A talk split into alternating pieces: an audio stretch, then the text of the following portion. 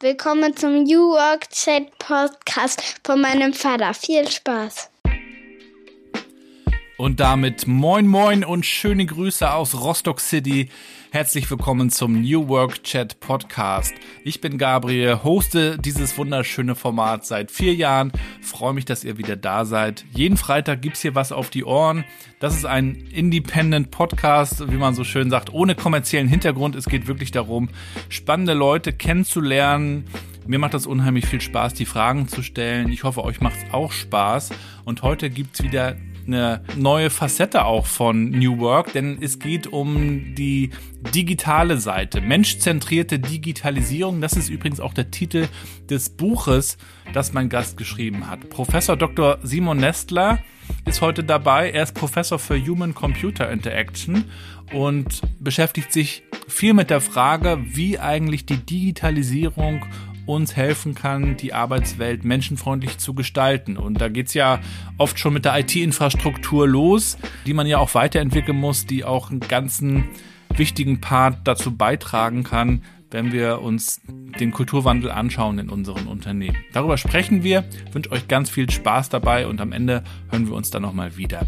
Ich möchte euch noch kurz auf unsere Crowdfunding-Aktion aufmerksam machen, die am 31. Oktober gestartet ist, die Eisbademeisters. Wir springen für Wärme ins kalte Wasser, das ist unser Hashtag. Und uns geht es wirklich darum, Spenden zu sammeln für die, denen es nicht so gut geht, denen kalt ist. Ja, wir haben in den ersten beiden Saisons, wir sind jetzt schon in der dritten, auch für Obdachlose gesammelt. In diesem Winter sammeln wir für den Verein Rostocker 7 der sich engagiert für Kinder aus finanziell schwachen Familien. Ja, Armut, das Thema wird jetzt immer größer, auch durch die Inflation und durch die Krisen. Und es gibt ganz viele Kinder, die auch keine Weihnachtsgeschenke bekommen. Und wir wollen 10.000 Euro sammeln, haben wir uns vorgenommen, bis 16.12. Und davon sollen für 300 Kinder Weihnachtsgeschenke gekauft werden. Und wenn ihr mögt, dann unterstützt uns bitte.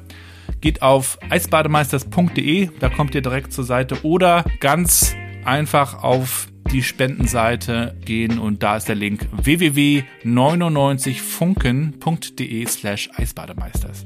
Und wenn ihr mögt, dann kommt gerne mal mit Eisbaden. Wenn ihr nicht an der Ostsee seid, könnt ihr das sicherlich auch bei euch um die Ecke tun. Überall gibt's kaltes Wasser, macht irre viel Spaß, hält gesund und man kann auch noch was Gutes damit tun. Und jetzt springen wir rein. Folge 135 übrigens schon. Viel Spaß.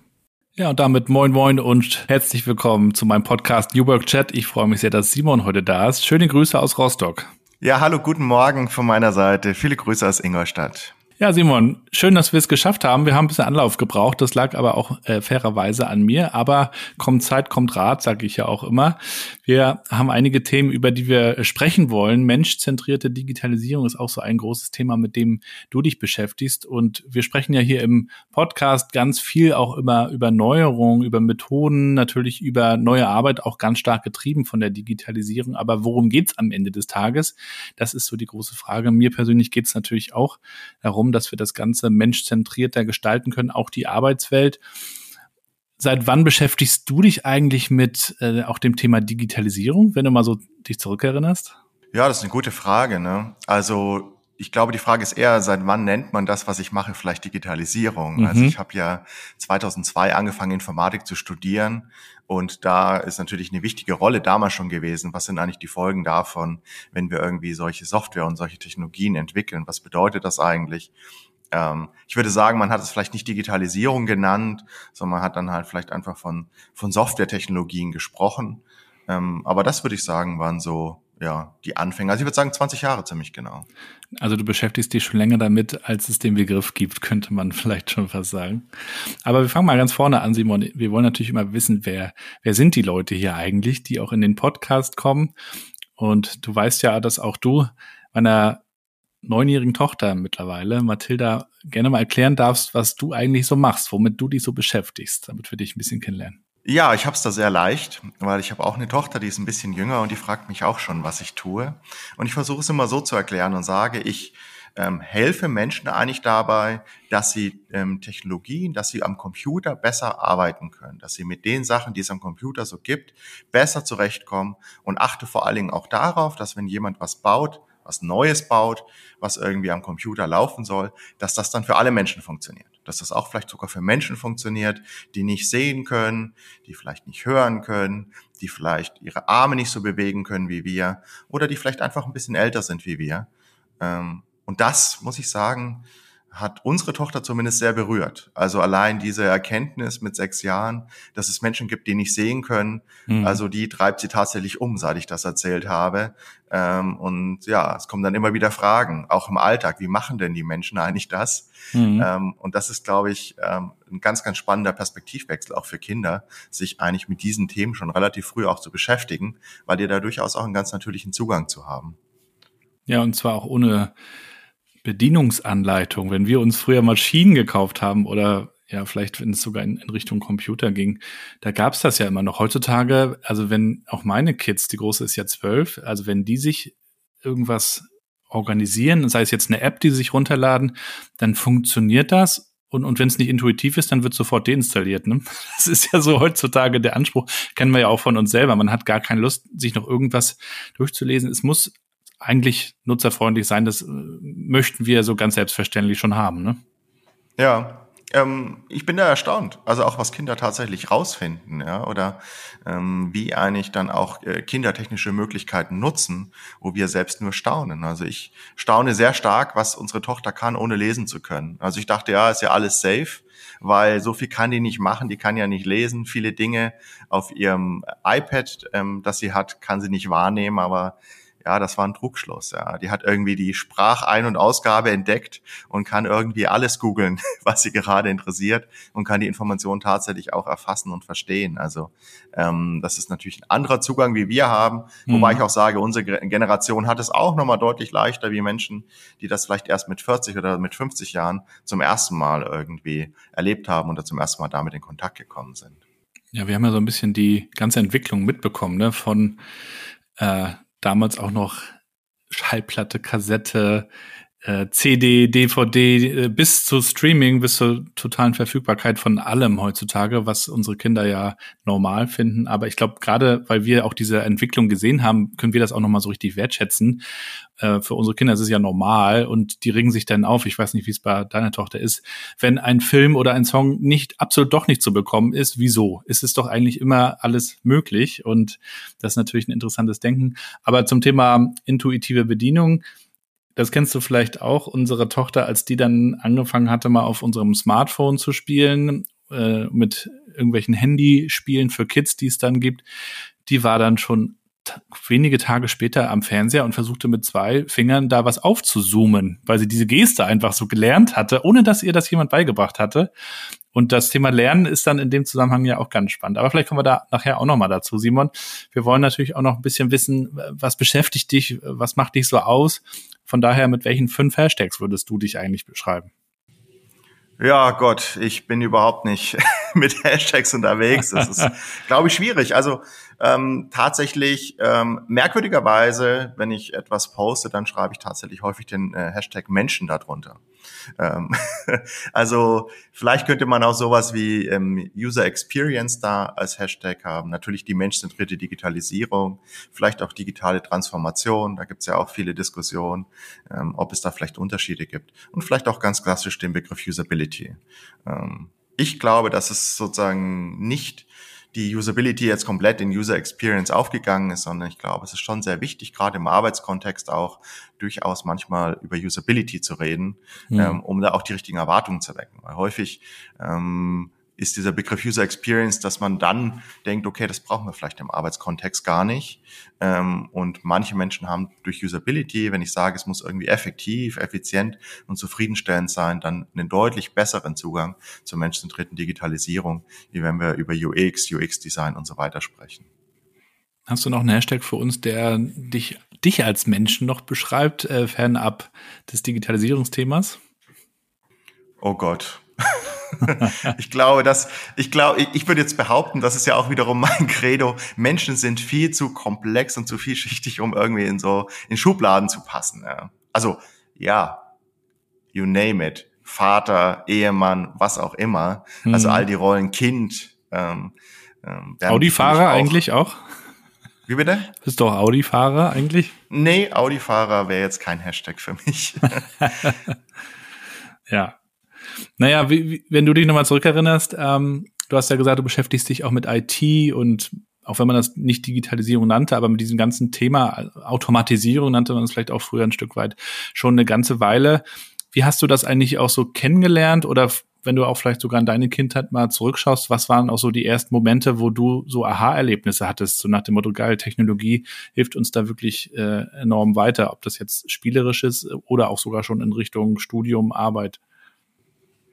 Also ich hatte das große Glück, dass mein Vater absolut äh, Technik, Computer begeistert war. Das heißt, es gibt so Geschichten wie, dass nach den typischen Worten als Kind Vater oder Papa, Mama dann irgendwie Cursor kam, weil das irgendwie etwas war. Da habe ich irgendwie auf diesen Computerbildschirm geschaut und dann blinkte da irgendwie so ein weißer Cursor auf irgendwie so einem Schwarz-Weiß-Bildschirm. Und das hat mich natürlich schon sehr stark, würde ich sagen, einfach geprägt, dass ich früh gesehen habe, okay, das ist ein spannendes Werkzeug, damit kann man irgendwie toll tolle Spiele spielen und dann aber relativ schnell, relativ früh für die damalige Zeit, das heißt ungefähr in der siebten Klasse, eigentlich mich gefragt habe, okay, wie baut man eigentlich diese Spiele? Wie macht man das? Und angefangen habe, das war auch wiederum ein zur damaligen Zeit nicht eine Selbstverständlichkeit, dass es ein Wahlfach Informatik gab. Und vor allem gab es ein Wahlfach Informatik, wo es um Informatik, also um Programmierung von Software ging. Das ist heute teilweise leider in den Schulen so, dass wir da irgendwie Word unterrichten, Excel unterrichten, PowerPoint. Mhm. Ähm, und das hat mich aber sehr stark geprägt, dass ich sage, wow, das gibt mir unendliche Möglichkeiten. Damit kann ich ja plötzlich alle möglichen Probleme lösen. Damit kann ich ja plötzlich alle Aufgaben in der Schule lösen, die ich so bekomme, ähm, gerade in der Mathematik. Das das kann ich alles mit dem Computer eigentlich lösen. Und das hat mich begeistert, dieses durch das Programmieren letztendlich ein unglaublich starkes Werkzeug bekommen, zu bekommen. Und das ist auch heute noch so, dass ich häufig mir denke, wenn ich wiederkehrende Aufgaben habe, kann man das nicht irgendwie automatisieren, kann man das nicht vereinfachen. Und das ist, glaube ich, das, was mich wirklich begeistert. Und das ist eben auch diese, diese Kraft eigentlich, die Menschen natürlich erhalten, die irgendwie Programme schreiben können. Ähm, von daher ist das sicherlich, glaube ich, genau der richtige Schritt, was man diskutiert, dass alle Kinder programmieren können sollten, weil das eben einfach eine Grundfertigkeit ist in 10, 20 Jahren, die einfach jeder beherrschen sollte, aus meiner Sicht. Ja, es gibt ja schon tolle Apps.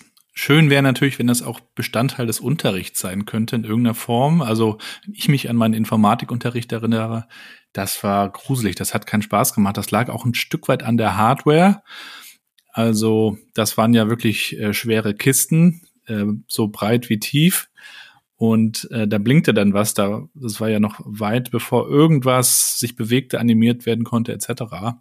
Heute haben die Kinder natürlich schon mal andere Technik, aber trotzdem ist die Art und Weise, wenn ich es bei meinen Kindern sehe, eher noch so wie in anderen Fächern. Man lernt irgendwie etwas auswendig, wie etwas geht. Es ist ja weniger, dass man schaut, wie man ein Problem lösen kann, worum es ja für mich auch bei der Digitalisierung geht. Wir gucken, wie wir etwas verbessern können, etwas vereinfachen können, wie du sagst. Wie würde denn eigentlich aus deiner Sicht heutzutage das ganze Thema Digitalisierung, Softwareentwicklung, IT, alles, was dazugehört, wie würde das in der Schule eigentlich aussehen, wenn, wenn du dir das wünschen könntest?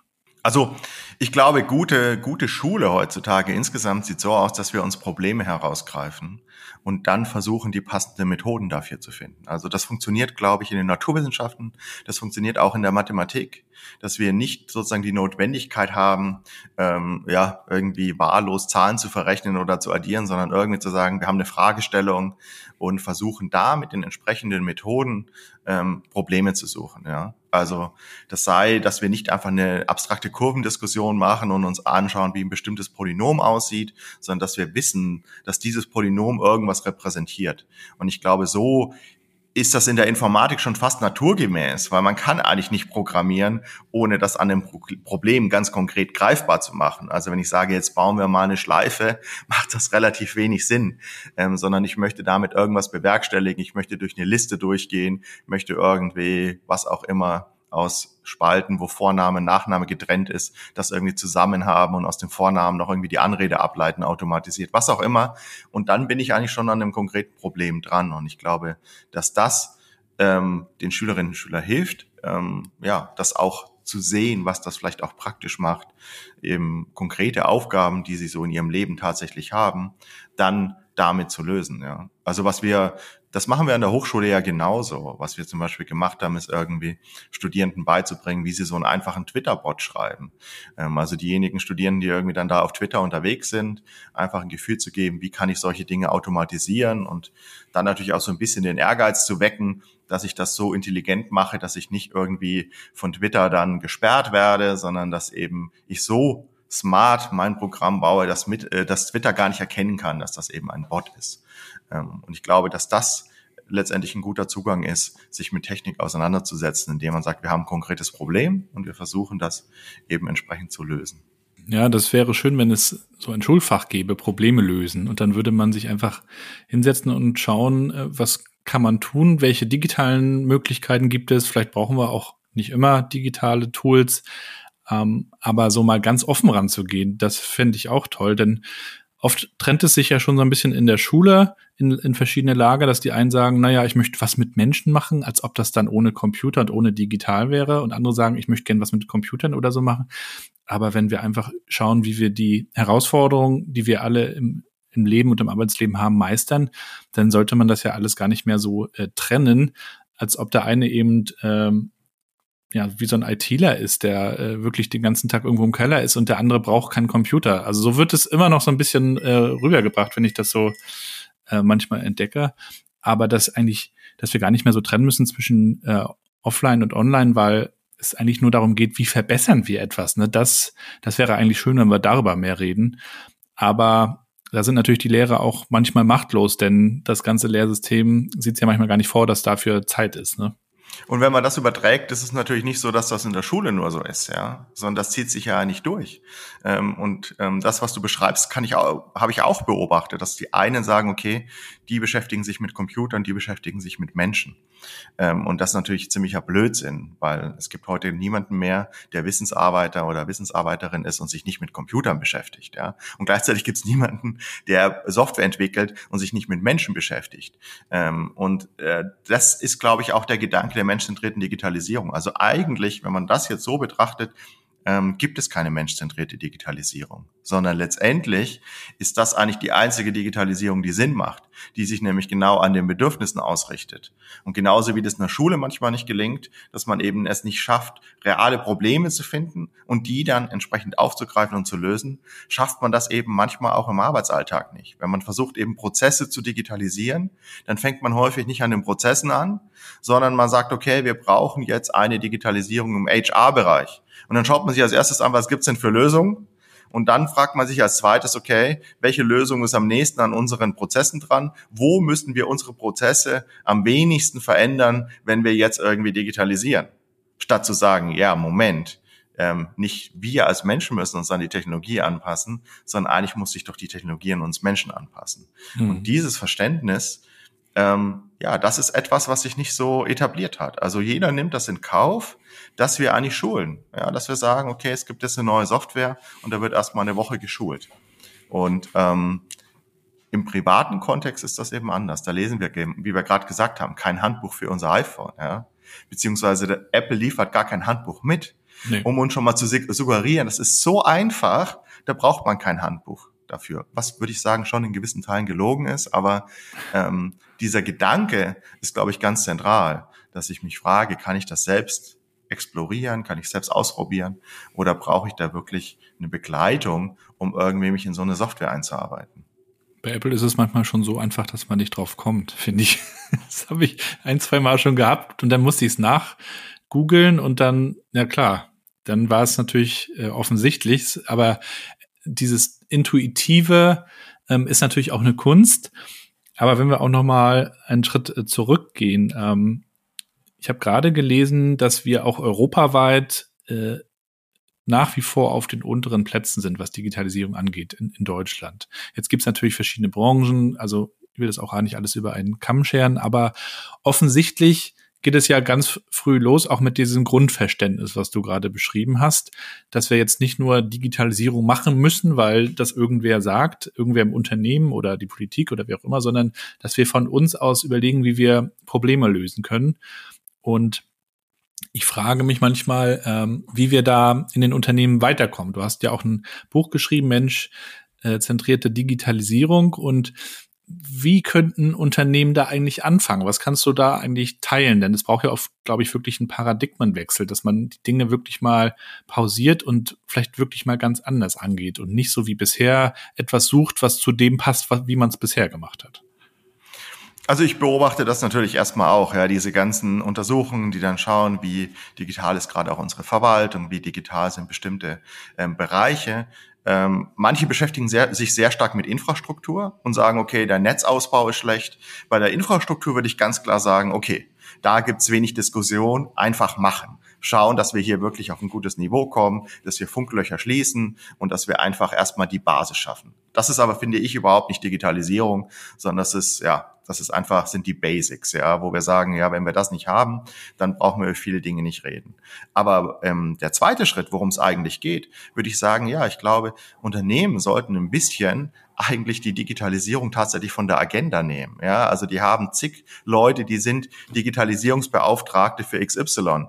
Und mhm. deren Job ist, jetzt irgendwas zu digitalisieren. Das heißt, Jobbeschreibung, ich muss digitalisieren und am Ergebnis kommt irgendwas Digitales raus. Aber Unternehmen äh, und auch Behörden wollen ja eigentlich ein gutes Kosten-Nutzen-Verhältnis am Ende haben. Ja, sie wollen mit wenig Mitarbeiterinnen und Mitarbeitern große Ergebnisse erzielen. Und in der Behörde auch. Sie wollen mit möglichst wenig Menschen den bestmöglichen Service bieten.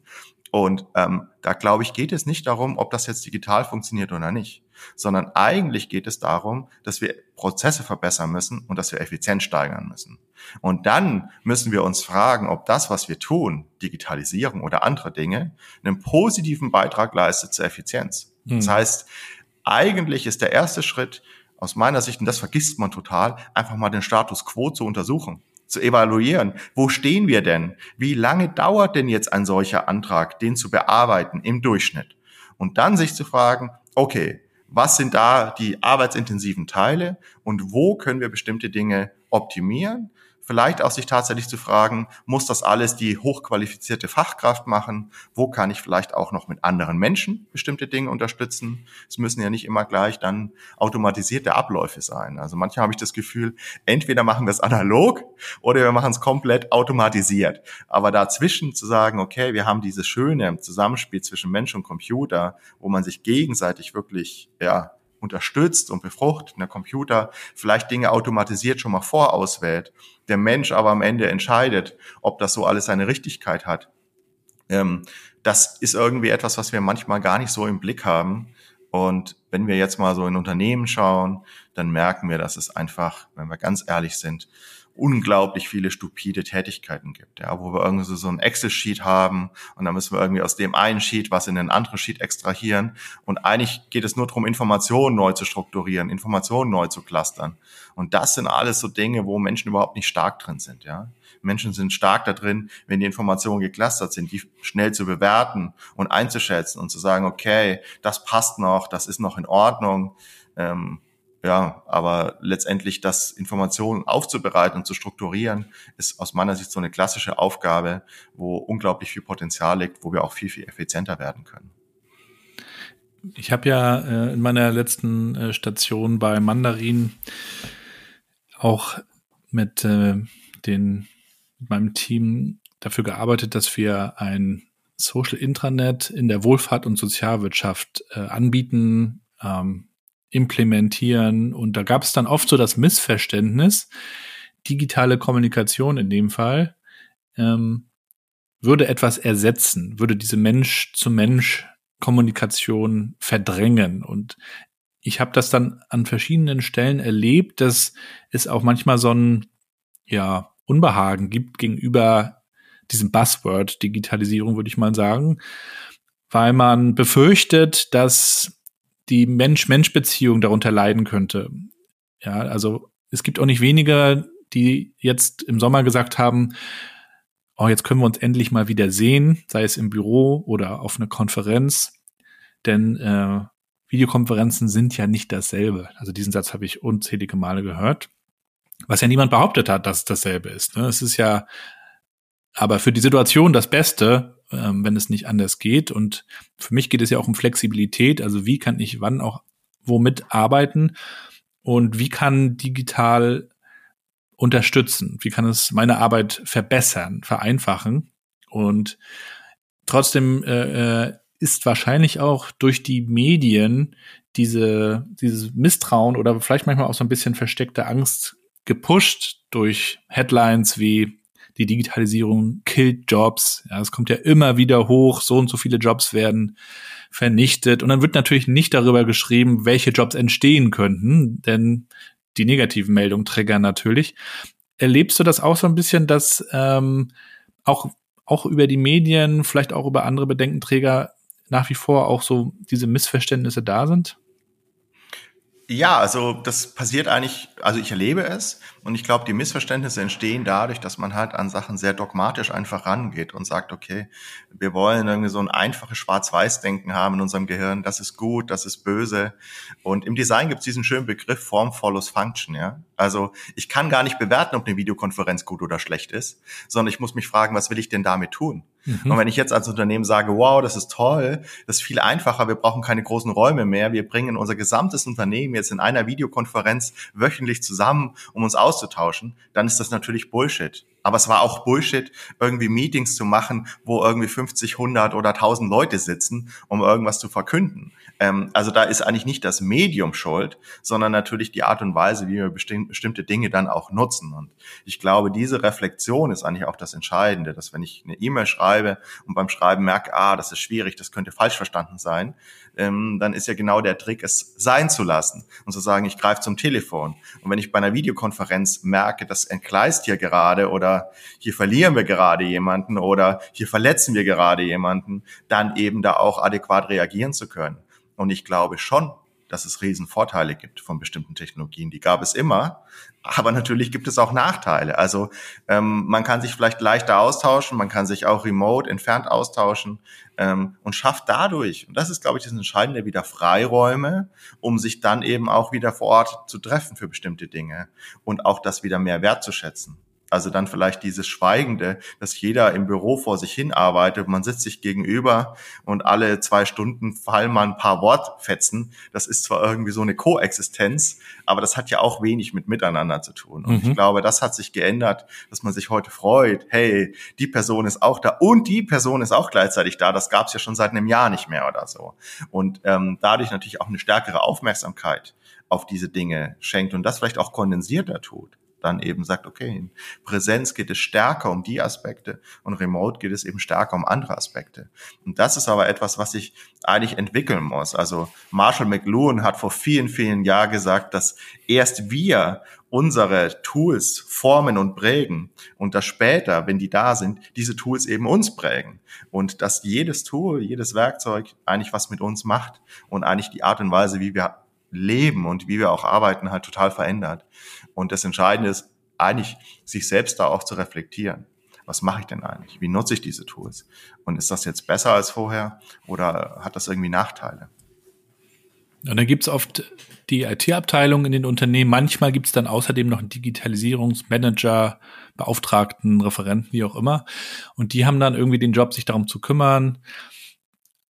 Aber es ist noch nicht überall so, dass grundsätzlich gedacht wird, okay, welches Problem wollen wir lösen, wie können wir es lösen, welche Möglichkeiten haben wir. Das könnte man ja in jeder Abteilung und sollte man eigentlich auch. Es hat also auch ganz viel mit Kultur zu tun und mit Gewohnheiten. Man macht das ja irgendwie so, wie man das bisher gemacht hat, weil sich das ja so herausgestellt hat, dass das ganz gut ist.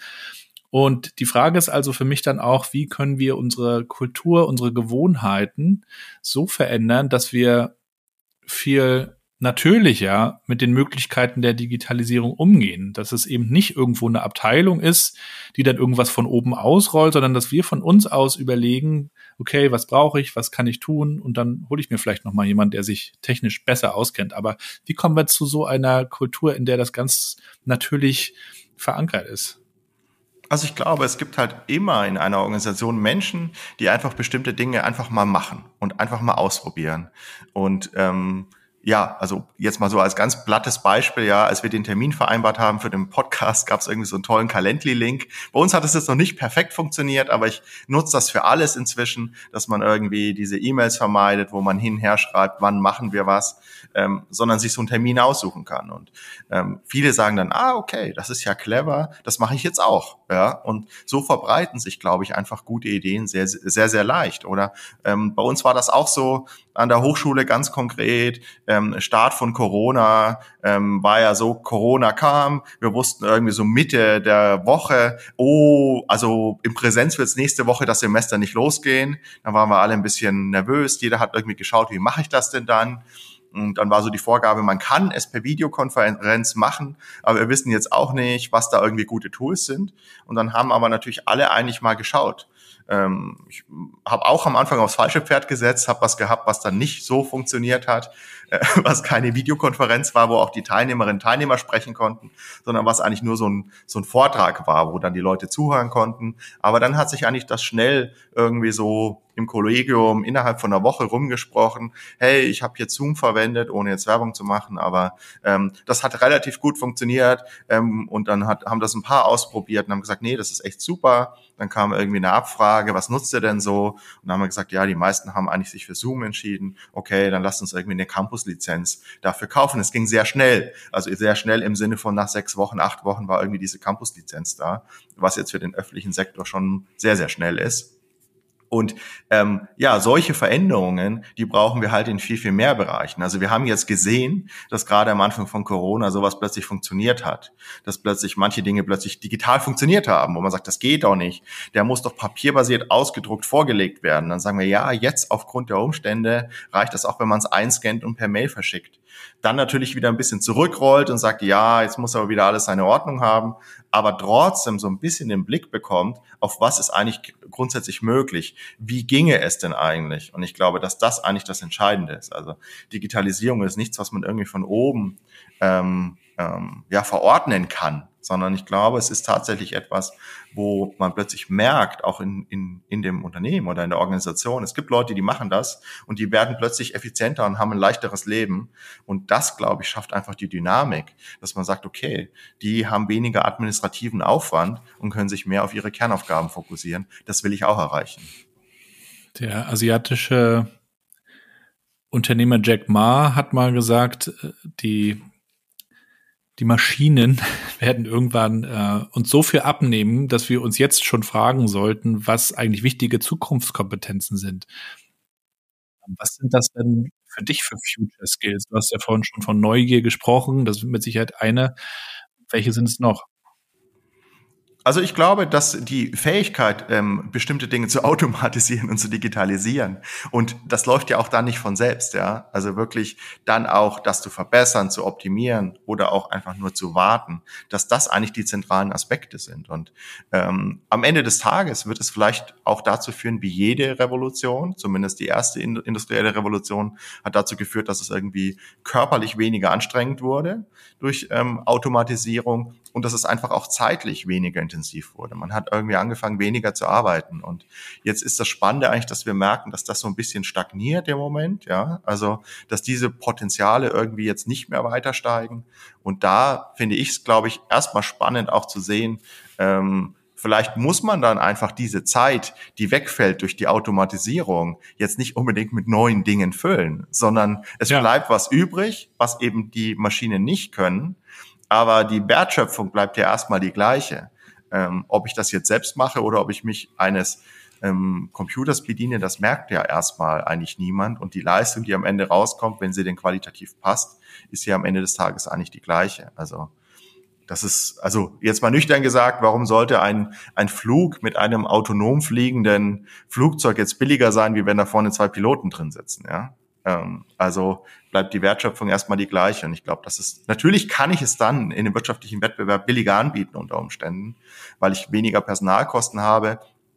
Aber ich glaube ja, also aus meiner Sicht schauen wir auf dieses ganze Personalthema von der komplett falschen Seite. Also wir sagen immer, oh je, oh je, ähm, ähm, da fallen Stellen weg. Aber ähm, ich glaube, der wichtigere Fokus ist, wie schaffen wir es, die Menschen, die jetzt in Rente gehen, eigentlich durch sinnvolle Automatisierungen zu kompensieren, so dass es eben zu keinem Einbruch führt in unserer, in unserer Wertschöpfungskette. Also ich glaube, das ist eigentlich das viel größere Problem. Fachkräftemangel und so weiter. Und das Dilemma ist, wenn wir das jetzt nicht lösen, und jetzt irgendwie das nicht sinnvoll automatisieren, dann müssen wir es in zehn Jahren machen mit deutlich weniger Menschen und ähm, bei voller Last des Tagesgeschäfts, wo Dinge eben nicht automatisiert sind. Also ähm, ich glaube, wir laufen da ein Riesendilemma, wenn wir jetzt nicht mit Hochdruck eigentlich an diesem Thema arbeiten. Aber leider erlebe ich das viel zu selten. Es wird immer noch überlegt, ja, wie können wir jetzt besser ausbilden, weiterbilden, integrieren, muss man wahrscheinlich auch machen. Aber die Frage zu stellen, wie können wir jetzt besser automatisieren, damit die Busse irgendwann alleine fahren, etc., die Frage höre ich tatsächlich noch sehr selten. Und die wird wahrscheinlich auch in den Medien nicht so gern gestellt, weil das sofort Widerstand gäbe. Dann hätten wieder Leute Angst vor dieser, ähm, vor diesem Jobverlust durch die bösen Maschinen. Und dann kommen wieder diese Science-Fiction-Filme wie Matrix. Ähm, aber ich sehe das wie du. Also, und gleichzeitig bin ich, ich bin eigentlich ein Optimist, aber in, in dem Punkt bin ich gerade jetzt bisschen pessimistisch äh, und weiß nicht, wie wir da die, die Kurve kriegen, äh, gerade auch in Deutschland. Es gibt natürlich äh, gute äh, Initiativen und äh, ich hole mir ja auch viele Leute, die das propagieren hier in dem Podcast, weil ich glaube auch daran, dass wir diese Geschichten laut und viel mehr noch erzählen müssen und Mut machen müssen dazu. Gleichzeitig ähm, ist da so viel Panik gefühlt, gerade durch diesen Fachkräftemangel. Und die Unternehmen müssen jetzt erstmal auch anfangen, sich zu verkaufen und äh, selber sich zu bewerben, das, was sie ja bisher nie machen mussten. Und es dreht sich gerade vieles. Und ich erlebe das so, ähm, dass diese Frage also an, an vielen Orten noch überhaupt nicht auf der Tagesordnung steht. Wie können wir jetzt durch die Digitalisierung das Problem angehen? Ich hoffe, dass wir da äh, noch hinkommen bald. Im Ausland ist das manchmal schon anders, oder? Was erlebst du also, da so? Ich habe also ich bin jetzt nicht tief genug, sagen wir mal, ähm, im Ausland in den Prozessen drin, um das, glaube ich, seriös beurteilen zu können, um zu sagen, wir sind da wirklich ähm, absolut hinten dran. Also es gibt so Statistiken, die das sagen, aber jetzt zu meinem Erleben, dass ich sage, Gott, ähm, Deutschland wird hier total abgehängt. Also so pessimistisch schaue ich eigentlich nicht auf die Dinge, ähm, sondern sehe eigentlich, dass bei uns viele Dinge natürlich auch deutlich klarer laufen. Also auch von, von Prozessen, wie wir bestimmte Dinge regulieren und wie bestimmte Dinge ablaufen, haben wir hier dadurch natürlich auch klarere Regeln, komplexere Regeln, ähm, gehen bestimmte Dinge auch deutlich genauer an und haben damit natürlich auch einen höheren Aufwand, wenn wir solche Dinge im öffentlichen Sektor zum Beispiel digitalisieren wollen. Wir haben einen Föderalismus, der sehr, sehr viele ähm, gute Vorteile mit sich bringt. Wir haben eigenständige Kommunen, die einen eigenen Verantwortungsbereich haben. Und das sind natürlich Dinge, die zum Beispiel jetzt neu ausgelotet werden. Ja, das gibt es in anderen Ländern teilweise nicht, sondern teilweise, gerade wenn man oft diese Beispiele hört von Ländern, die dann klein sind und sehr digital sind, dann sind die natürlich deutlich zentraler organisiert und haben es natürlich vielleicht in gewissem Weise auch leichter. Das wäre dann ungefähr so, wenn man in, in Deutschland eine Großstadt jetzt sagt, okay, wir machen jetzt diese Stadt mit einem begrenzten ähm, Menge an Menschen auch, vielleicht digital. Also ich glaube, es, es hilft auch relativ wenig. Also für mich ist immer die Frage, wenn man sich dann vergleicht, was, was zieht man daraus, ja? Was, was ist der Unterschied in unserem Verhalten, ob wir auf Platz 1 sind oder auf Platz 165? Also wir wollen doch weiterkommen. Wir wollen doch sozusagen die Schritte, die wir jetzt gehen können, ergreifen. Wenn wir auf Platz eins sind, wollen wir unseren Vorsprung aufbauen, ausbauen. Und wenn wir auf Platz 165 sind, dann wollen wir jetzt aufholen. Also für mich ist häufig die Frage, was ist die Intention dahinter? Und sicherlich geht es immer um Geld an irgendeiner Stelle, dass man sagt, okay, wir brauchen jetzt hier mehr Geld, wir brauchen mehr Budget.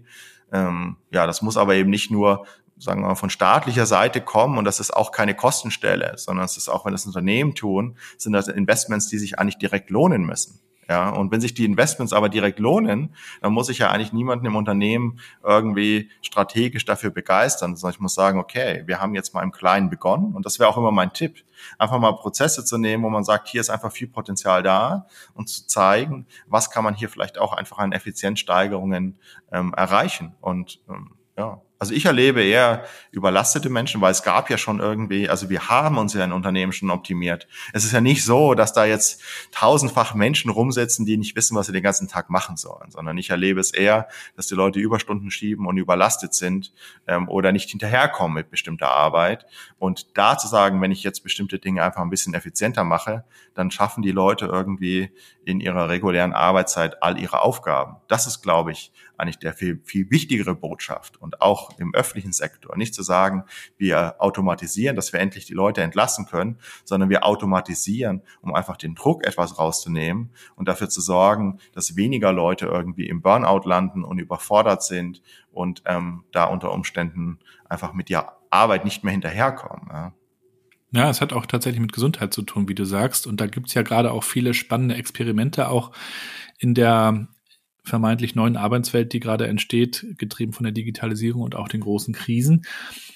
Ähm, wie sieht es denn bei deiner eigenen Arbeit aus? Äh, wie, wenn du an, an dich und deine Arbeit denkst, was hilft dir aus der Digitalisierung kommend, einfacher, vielleicht auch gesünder zu arbeiten und zu leben?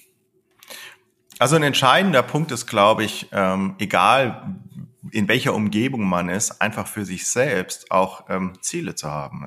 So blöd das klingt. Also zu sagen, okay, was möchte ich denn eigentlich erreichen mit, mit meiner Arbeit? Was ist vielleicht auch der Impact, der positive Impact, den ich erreichen möchte? Ja, das kann ich irgendwie groß fassen, aber das kann ich auch konkret runterbrechen. Was möchte ich denn heute eigentlich an diesem Tag vielleicht auch erreichen? Was möchte ich schaffen? Um welche Dinge möchte ich mich kümmern? Und ähm, das sozusagen von mir heraus auch die Dinge anzutreiben. Ich glaube, das, also das ist das, was mir Zufriedenheit gibt und das auch durchaus früh am Tag zu tun, wenn es irgendwie geht, zu sagen, ich bin eineinhalb Stunden wirklich fokussiert dabei, erstmal Dinge auch zu treiben, die mich interessieren. Das bedeutet auch, wenn es irgendwie geht, ähm, sogar Dinge wie Posteingänge oder E-Mails in der Früh zu ignorieren. Manchmal klappt das, manchmal klappt das nicht, aber zumindest vielleicht nicht in diesen reaktiven Modus zu kommen, wenn es irgendwie geht, ähm, sondern wirklich zu sagen, okay, da schaffe ich es irgendwie Fokuszeit zu haben. Ja? Wenn es gut läuft, sogar zweimal am Tag, also eineinhalb Stunden Pause und dann nochmal eineinhalb Stunden. Und ich merke, wenn man das schafft, ähm, manche Leute staunen, aber man, wenn man diese drei Stunden fokussiert arbeitet, dann hat man eigentlich sein Pensum für den Tag geschafft. Das heißt nicht, dass man dann nach Hause geht, das, ähm, sondern den restlichen Tag irgendwie füllt mit, auf Dinge zu reagieren, Dinge zu organisieren, wo man aber eben nicht mehr seine, ähm, eigentlich nicht mehr sein, sein Gehirn voll auslastet oder voll braucht. Und ähm, glaube, das ist das Entscheidende, ja, dass eben das ist ja auch das, das was passiert ist, ist Information Overflow. Ja, das ist irgendwie seit 1945 von Bush, der hat das irgendwie schon erkannt und hat damals gesagt, wenn jetzt alles digital wird, dann gibt es plötzlich zu viel Informationen ja, für die Menschen. Ähm, wenn wir alles vernetzen, wenn wir sowas, er hat es nicht Internet genannt, aber er hat gesagt, wie so eine große Bibliothek, wo alles miteinander vernetzt ist. Memex hat er das genannt und da kann man dann browsen und da ist alles verlinkt und da kann man alle Informationen bekommen, die man möchte und hat gesagt, das ist total super aber wie gehen wir eigentlich damit um, dass der Mensch damit überhaupt nicht zurechtkommt? Und was ähm, kann der Mensch eigentlich tun, um damit zurechtzukommen? Das sehen wir heute halt auch. Ja? Also egal, wer da filtert, ob jetzt mein Computer filtert, ob ich selbst filter, aber das ist, glaube ich, ganz, ganz entscheidend. Ähm, einfach ähm, klar in der Lage zu sein, sich auf die wesentlichen Dinge zu fokussieren in einer Welt, die irgendwie schnell ist und unruhig ist, wo irgendwie alles auf einen einprasselt. Und ähm, es hängt natürlich auch sehr stark, muss man ehrlicherweise sagen, ähm, von der eigenen Jobbeschreibung ab. Ja. Ob man, ob die Jobbeschreibung jetzt darin besteht, irgendwie was Neues zu schaffen, Wissen zu generieren, Fortschritt irgendwie zu entwickeln, dann glaube ich, passen die Muster, die ich gerade skizziert habe, sehr gut. Wenn die Jobbeschreibung aber einfach eher darin besteht, was auch immer, ähm, Projektanfragen aufzunehmen, Aufträge anzunehmen, dann habe ich natürlich vielleicht gar nicht diese, diesen tiefen Fokus, sondern dann ist es tatsächlich eher das Rödeln, das Agieren, am Telefon hängen, genau der Kern meines Jobs. Und ich glaube, das ist auch sehr entscheidend, wenn man sich fragt, wie die Zukunft des Arbeitens aussieht, zu schauen, was gibt es eben auch durch die Digitalisierung für unterschiedliche Jobprofile. Und damit meine ich jetzt nicht, dass die einen IT machen und die anderen Marketing machen, sondern eher einfach die Art und Weise, wie man arbeitet. Und dann daraus muss man eigentlich konsequenterweise auch ableiten, wie viel Tage Homeoffice und wie viel Tage Präsenz im Büro oder ob überhaupt Präsenz im Büro oder ob überhaupt Homeoffice dann für dieses konkrete Jobprofil einfach Sinn macht. Das ist was, wo man auch, finde ich, total dogmatisch im Moment irgendwelche Betriebsvereinbarungen macht und sagt, okay, zwei Tage Homeoffice ist so der Standard und drei Tage bitte Präsenz im Büro wo ich sage, für viele Menschen macht das Sinn. Aber ähm, es gibt sicherlich auch in jedem Unternehmen Jobprofile, wo man sagt, okay, da hat man irgendwie drei, da erkauft man sich als Unternehmen vielleicht bei diesen Menschen drei unproduktivere Tage, wo eigentlich noch mehr Potenzial da wäre. Und ich glaube, mhm. das ist eigentlich, wenn wir Fachkräftemangel haben, ist das Entscheidende, dass eigentlich die Expertinnen und Experten auch in dem Themenfeld arbeiten können, wo sie wirklich die maximale Expertise haben und sich darauf auch fokussieren können und nicht von irgendwelchen anderen Dingen abgelenkt werden. Und je besser Unternehmen das, glaube ich, gelingt, desto besser werden sie einfach auch durch diese äh, digitale Transformation gehen können. Ähm, das ist, glaube ich, das, was gerade passiert durch die Vernetzung. Ich muss nicht mehr Experte sein für alles, sondern ich habe halt einen hohe, hohen Grad der Spezialisierung am Ende ähm, und muss es eben schaffen, auch ja, ich, ich nenne es immer serviceorientierte Kultur, zu sagen, okay, wenn das nicht zu meiner Kernaufgabe gehört, dann gibt es in meinem Unternehmen oder meiner Organisation jemanden, dessen Kernaufgabe genau dieses Themenfeld ist, der letztendlich in diesem konkreten Bereichen einen Support leistet für die Kolleginnen und Kollegen, dass die, das möglichst einfach funktioniert und dass die sich nicht lange damit irgendwie beschäftigen müssen. Also das geht los von irgendwie HR, Reisekosten, was auch immer, wo man sagt, das muss so einfach sein wie möglich. Ähm, das geht aber auch Bereitstellung von IT-Lösungen, zum Beispiel durch die IT-Abteilung, wo man sagt, da sollte alles schon so weit fertig sein, dass die Beschäftigten da nicht mehr viel tun müssen oder sich damit intensiver auseinandersetzen müssen. Und das ist, glaube ich, da ist Riesenpotenzial, ähm, das wir einfach noch ähm, nutzen könnten. Hm. Du hast schon davon gesprochen, von Selbstführung zu schauen, wann mache ich wie, auch vielleicht sogar wo, welche Arbeit, Fokuszeiten, finde ich auch sehr wichtig. Es hat natürlich auch mit der eigenen Reflexion zu tun. Du sagtest schon Ziele, aber auch nochmal so das eigene Warum wo, oder wozu, besser gesagt, ja, nach vorne gerichtet, in Zukunft gedacht. Wenn du morgens aufstehst, wofür stehst du auf? Ja, um es auf den, auf den Punkt zu bringen, stehe ich dafür auf, dass wir einfach besser mit Technologie zurechtkommen. Und das schließt einfach mich auch selbst ein, dass ich selbst einfach mir wünsche, manchmal, wenn ich bestimmte Technologien in meinem Umfeld habe, darüber nicht stolpern zu müssen, sondern einfach zu sagen, okay, ähm, ich weiß, wie das funktioniert, nicht im Lift zu stehen und der Lift fährt nicht los, weil ich irgendwie die Tasten nicht bedienen kann, nicht morgens vor einer Kaffeemaschine zu stehen und es kommt kein Kaffee raus, weil ich irgendwie in, im Halbschlaf das Gerät nicht bedienen kann, nicht irgendwie ähm, die Informationen in meinem Navigationssystem falsch zu interpretieren und irgendwo am falschen Ort zu landen. Und ja, da wünsche ich mir oder da möchte ich sozusagen einen kleinen Beitrag leisten, dass das eben weniger passiert, dass es eben gerade jetzt innerhalb des Unternehmens, in den Werkzeugen, die wir dort nutzen, nicht passiert, dass einfach keine Fehler passieren, weil Werkzeuge falsch benutzt werden, falsch interpretiert werden und ähm, besonders wichtig ist mir dann eben auch, dass das nicht nur für mich gut funktioniert, sondern eben auch für Menschen, die es deutlich, ähm, ja, deutlich mehr Einschränkungen haben, deutlich mehr Hürden und Herausforderungen haben, überhaupt Technik zu nutzen. Weil ich eben selbst sehe, dass Technik unglaublich große Vorteile mit sich bringt und dass die Menschen, die es nicht nutzen, es eben nicht nutzen, weil ähm, einfach Barrieren sie davon abhalten, in den Genuss dieser Vorteile zu kommen. Also es gibt wenig Leute, die sagen, okay, ich möchte kein, keine Videotelefonie machen mit meinen Enkeln, weil das interessiert mich nicht, sondern die sagen, ja, das kriege ich nicht hin, bis ich dann wieder da die Kamera aktiviert habe, dann bricht das ab und dann muss ich da wieder an meinem Router zu Hause was umstellen, das kriege ich nicht hin. Und diese Barrieren eben abzubauen und eben auch besonders für Menschen mit Behinderung diese Barrieren abzubauen, ähm, und das einfacher zu machen, das ist einfach ähm, aus meiner Sicht total unterbelichtet. Ja, das wird einfach nicht gemacht, das wird einfach vergessen, weil wir manchmal einfach dann Dinge schnell auf die Straße bringen und zu wenig Empathie haben und sagen, wir müssen aber einfach auch mal an Menschen denken, die anders sind wie wir. Also ich würde immer sagen, ich trete so ein bisschen auf gegenüber denen, die digitalisieren, als Anwalt mhm. der Menschen, der einfach versucht zu sagen, hey, denkt mal, habt ihr vielleicht auch an, an andere Bedürfnisse gedacht, weil ich glaube, dass es eben nicht die Aufgabe der Menschen ist, die da ausgeschlossen werden, dass sie dann immer auf sich aufmerksam machen und ähm, dann laut schreien und sagen, Moment, funktioniert das auch für Blinde, sondern ich glaube, dass wir eigentlich als Gesellschaft gemeinsam dafür sorgen müssen, dass wir von Haus aus alle einschließen und sich Menschen eben nicht erst beschweren müssen dafür, dass sie eben von bestimmten Dingen vielleicht ausgeschlossen sind. Ja, das bleibt natürlich dann auch spannend zu sehen, wie in 15 oder 15 Jahren die Arbeitswelt sich gestaltet, ob wir dann wirklich alle auch im Metaverse zum Beispiel uns treffen und dort zusammenarbeiten, was ja immerhin was Inklusion angeht, äh, ein Fortschritt ist, ähm, auch wenn es eine andere Art wäre. Aber vielleicht ergänzt es äh, anderes Arbeiten. Ich bin gespannt und bin natürlich auch gespannt, was wir von dir noch hören oder auch lesen können. Simon, ist da schon wieder was in der Mache, das nächste Buch? Noch nicht wirklich äh, spruchreif, ehrlich gesagt. Ähm, Früher oder später nee. kriegen wir es mit.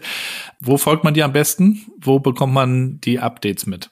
Also tatsächlich eigentlich nur auf LinkedIn. Also das ist irgendwie so das einzige soziale Netzwerk, was ich, was ich nutze, wo man eben auch ja, immer mal wieder so ein paar Auszüge, Diskussionen aus Büchern oder auch aus Vorträgen mitbekommt oder auch Aufzeichnungen von bestimmten Veranstaltungen dann findet.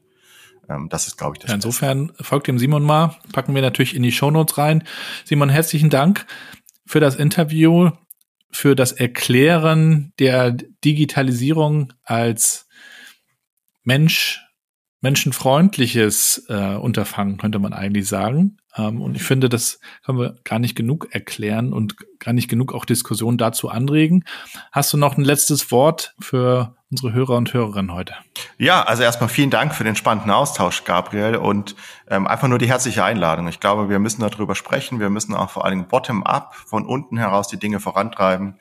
Das heißt, wenn da irgendwas auf der Seele liegt oder irgendwie eine konkrete Herausforderung auch da ist, wo wir vielleicht unterstützen können, ähm, mich gerne einfach kontaktieren. Ähm, ich glaube, wir können da mit Freude und mit Energie auch bei vielen Dingen unterstützen. Sehr schön. Insofern vielen Dank dir, Simon, viel Erfolg weiterhin und viel Gesundheit natürlich. Danke dir. Bis bald. Mach's gut. Ciao. Ciao.